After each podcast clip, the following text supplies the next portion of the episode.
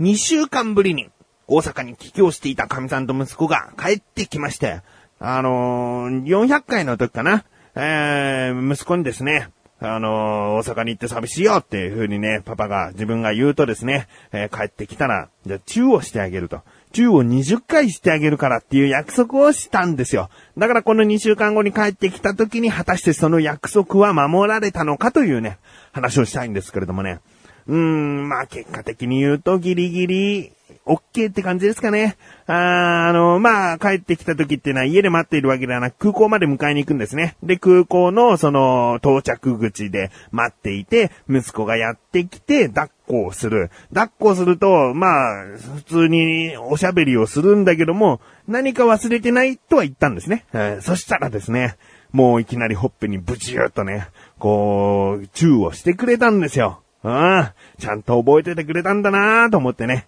ああ、いいねと思ってたんですけれども、そのブチューがね、離れない。もうずーっとブチューってしてる。うん、俺俺俺、20回回るのに1回にこんな時間をかけるのかなと思ったらですね、まあ、数十秒してからですね、はいっつってね、おしまいだったんですね。え？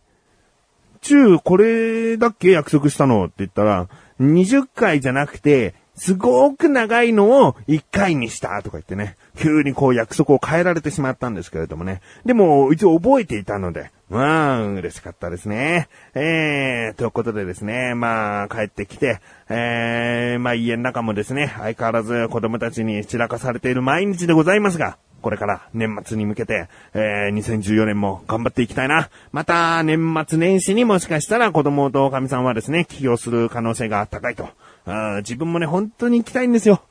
大阪なんでね、大阪行きたくてね、たまらない。ああ、そこのお店行きたいなとかさ、あの、神さんの実家もね、居心地がいいもんだからね、ああ、あの、本当に行きたいんですが、なかなかこういろいろな事情で行けないという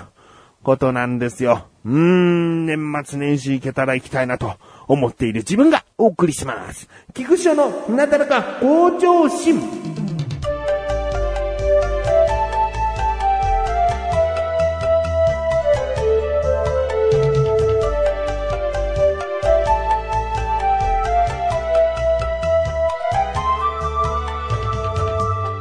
やっぱり、この番組もね、長く聞いてくださっている方はわかると思うんですけれども、子供に人気なものといえば、今は妖怪ウォッチだと思うんですよね。うん。で、まあ今回は妖怪ウォッチの話をするわけじゃないんです。正直言えば次回、妖怪ウォッチの話はしたいと思うんですが、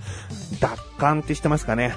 うーん、奪還。カタカナで奪還でいいんですよ。まあ、意味は、奪う、返すって書いてね、え奪還。あの、二次熟語の奪還ですよ。それをカタカナにおそらくしていると思うんです。えー、どういうものかというとね、まあ、とにかくメダルを奪い合うゲームなんですね。うん、で、その奪還する、奪い合うものっていうのは何かっていうと、ちっちゃい自動車、自動車、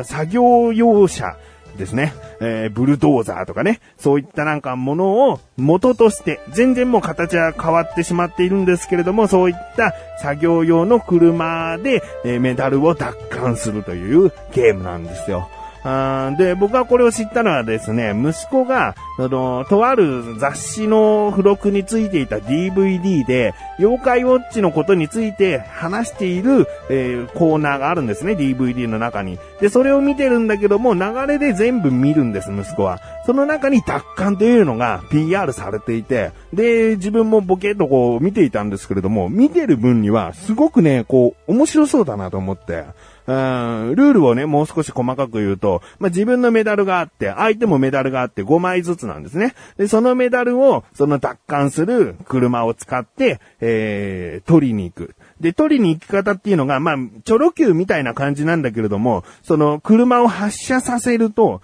えー、押し出して発射させると、アームが動くんですね。えー、例えば、はしごがついた、その、奪還の車だと、そのはしごが開いて、で、T の字になってるから、まあ、あの、土を鳴らすトンボのような感じでメダルをかき集めて、えー、引っ張り返す。自分の手元に車が戻っていくんですね。で、それで奪う。そういうことを自分と相手が繰り返してメダルを奪い合っていくという。で、最終的にメダルに書かれた点数で勝ち負けが決まるんですね。うん。で、車もいくつか種類があって、他にはブルドーザーをモチーフにしたような、えー、なんつうんですかね、大きなシャベルみたいのが横について横からメダルをかき集めて、えー自分の手前の方に、えー車が戻っていくという、そういった車もありますし、あとはもう両脇からね、アームがウィーンって開いて、えーその両アームでメダルを集めていくとかね。車によってそのアームの形が全然違うので、まあ、戦略も違いますし、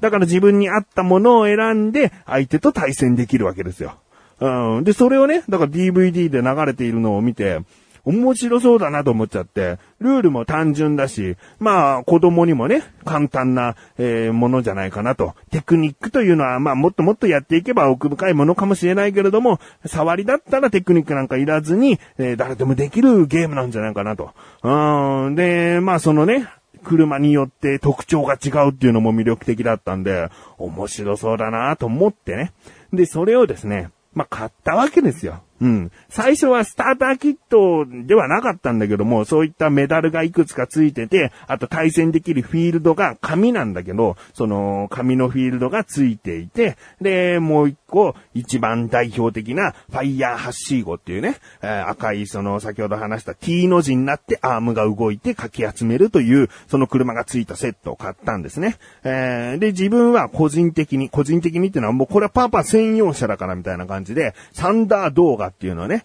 挟んだ銅座っていうのをね、買ったんですね。これは横からアームが開いて、大きな、えーシャベルみたいな形したものがメダルを集めていくという。これを自分はもう個人的に、息子と対戦するために、これはパパのだからっつって買いました。うん。で、いざですね、それを家に帰ってですね、えーやってみるわけなんですよ。ああの、やっぱりね、フィールドって言ってね、その、スターターキットみたいのについていた、えまあ、紙でできた、うんまあ、なんだろうな、箱？箱みたいになるんですけれども、それがですね、ちょっとやわなんですよね。あーなんかあの雑誌の、子供用の雑誌の付録についているような程度のものだったんですよ。もう少しね、しっかりとしたものが良かったなと思ったんだけど、でもまあこれがあると対戦がすごく、えーしやすいので、息子とこう何回かやってみたんです。何回かやってみた。あの、じゃあ感想を率直に言いますとですね、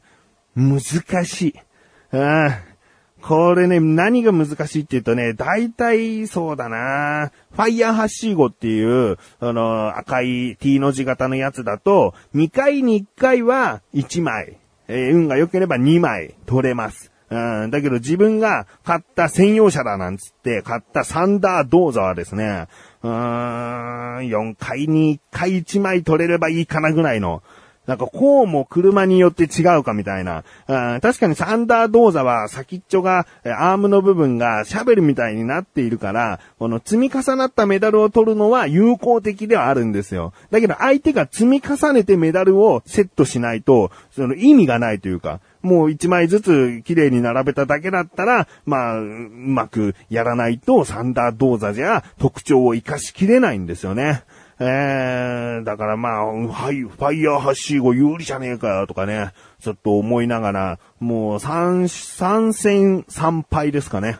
息子に。えーでも、まあ、もう少しコツをつかんだり、サンダードーザっていうのはこういう風にやれば取れるというものがね、多分分かってくるんじゃないかなと思ってね、まだ買ってやり始めて2日目の時点で今収録してますんで、もう少しやり込まないと、こうコツがね、見えてこないですね。うん。だけどね、ここからが、ここからが本題というか、うん、この奪還というね、ゲーム、さぞ、こう、新しめなものなんじゃないかと思う方、いるかもしれませんね。えーこちらはですね、2014年の4月に発売されたものなんですね。だから、4ヶ月、えーもう5ヶ月か。そろそろ5ヶ月経とうとしているわけですよ。うん。で、コロコロ一番という雑誌でですね、漫画も連載しているんですね。漫画のがちょっと後だったのかな。だからおもちゃが先に発売されて、えー漫画でも、こう連載が始まって、今も連載中ですよ。で、だから奪還として、これからも、こう盛り上がっていくのかなと。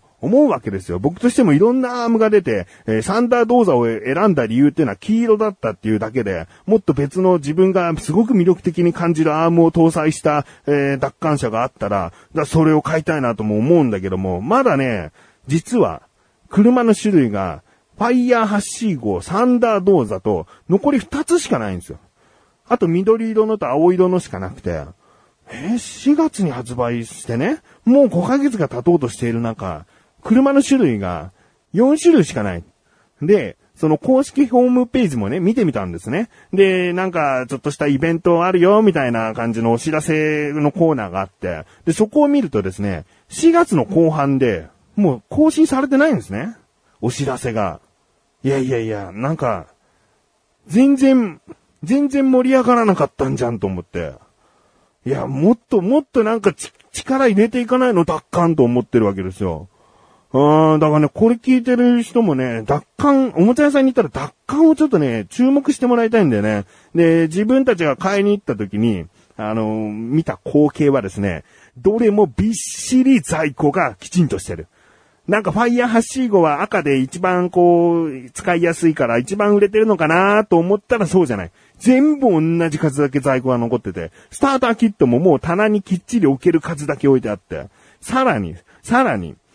全部の商品にやや埃が被ってるっていうね。まあ、お店によるかもしれないけども、全然暗いおもちゃ屋さんじゃないですよ。あの、とある大きめのデパートに入っているしっかりとしたおもちゃ屋さんですから、なのに、埃がね、若干全部かかってるっていうね。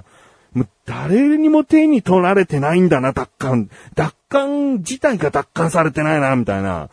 あーん、なんかね、悲しかったんで、あもう少しこう盛り上がって、で、もうね、5ヶ月経っちゃってるけども、これからどんどん新しいね、車を出してほしいよ。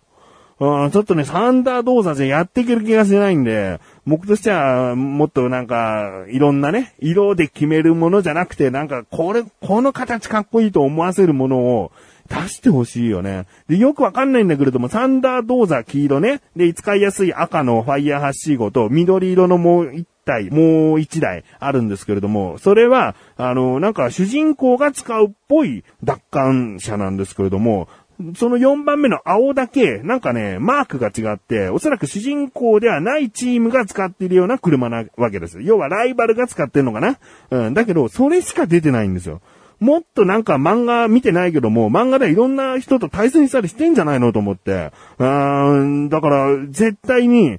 他の奪還者が見たい僕は、本当にアームの形がね、それぞれ車によってね、違ってね、魅力的なのよ。ああ、もう YouTube の動画でもね、あこんな奪還者なんだとかね、こういう風にメダルを奪っていけるんだとかね、見てるわけですよ。YouTube の話したからもう一つ悲しいことを言いますけれども、どれも再生回数が1000回いってるかいってないかなんですよ。おかしいですよ。子供は YouTube 今大好きなわけです。奪還ってどんなものなんだと思って興味本位で見る人、奪還を買って、こうやってメダルを取っていけばいいのかっていう風に参考にする人、いろんな人がきっと奪還の YouTube の動画を見てるはずなのに、どれも1000いってない、いってない、えー、いってないものも多いです。いってないものの方が多いです。はあいやー、悲しいな奪還流行んないですかね。妖怪ウォッチと並ぶぐらい奪還がこう、ブームになったら嬉しいなああの、何気に大人もハマります。妖怪ウォッチはほら、やっぱり大人はあんまりハマらないはずよ。うん。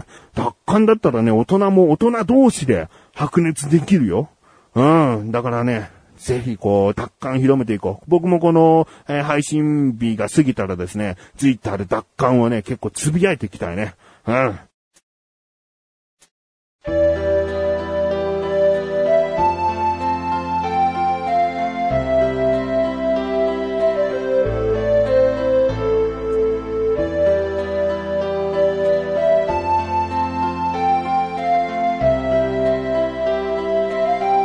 ンディングでーす。そしてすぐお知らせです。このなだらかご女子が配信されたと同時に告知されました小高木口の小高カルチャー聞いてみてください。今回はですね、エンディングテーマ曲における歌詞についてですね、メールをいただけたので、そのお話をしております。うん。そして後半は映画ですね。うん、あの、洋画です。あの、レオナルド・ディカプリオさんが主演だったあの映画をレビューしておりますので、気になるという方はぜひ聞いてみてください。ということで、なだらか今年は毎週水曜日更新です。それではまた次回、お会いいた菊池翔でした。メガネたまにでもあるよ。お疲れ様に